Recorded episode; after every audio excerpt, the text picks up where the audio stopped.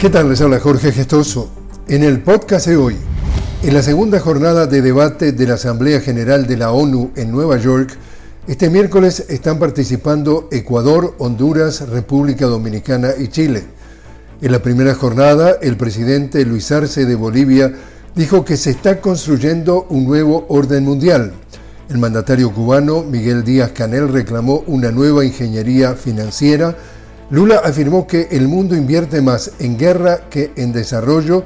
Luis Lacalle Pou de Uruguay condenó los populismos autoritarios y la invasión de Rusia a Ucrania.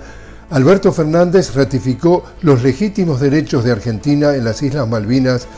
Y Gustavo Petro de Colombia dijo que si continuamos la llamada guerra contra las drogas, vamos a sumar otro millón de muertos en América Latina vamos a tener más estados fallidos y quizás la muerte de la democracia en nuestra América Latina. En México, los familiares de los 43 estudiantes desaparecidos en Ayotzinapa tienen previsto reunirse con el presidente Andrés Manuel López Obrador en el Palacio Nacional. Exigirán una vez más al mandatario que ordene al ejército mexicano entregar los archivos que posee sobre el caso a la Fiscalía General de la República.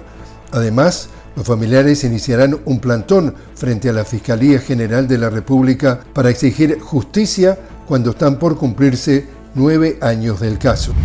Y en Brasil, la Comisión de Constitución y Justicia del Senado pautó la votación del proyecto de ley que establece el llamado marco temporal para la demarcación de tierras indígenas. Y así es como está el mundo. Les habló Jorge Gestoso. Los invito a que me acompañen en un nuevo podcast de La Noticia con Jorge Gestoso. Hasta entonces.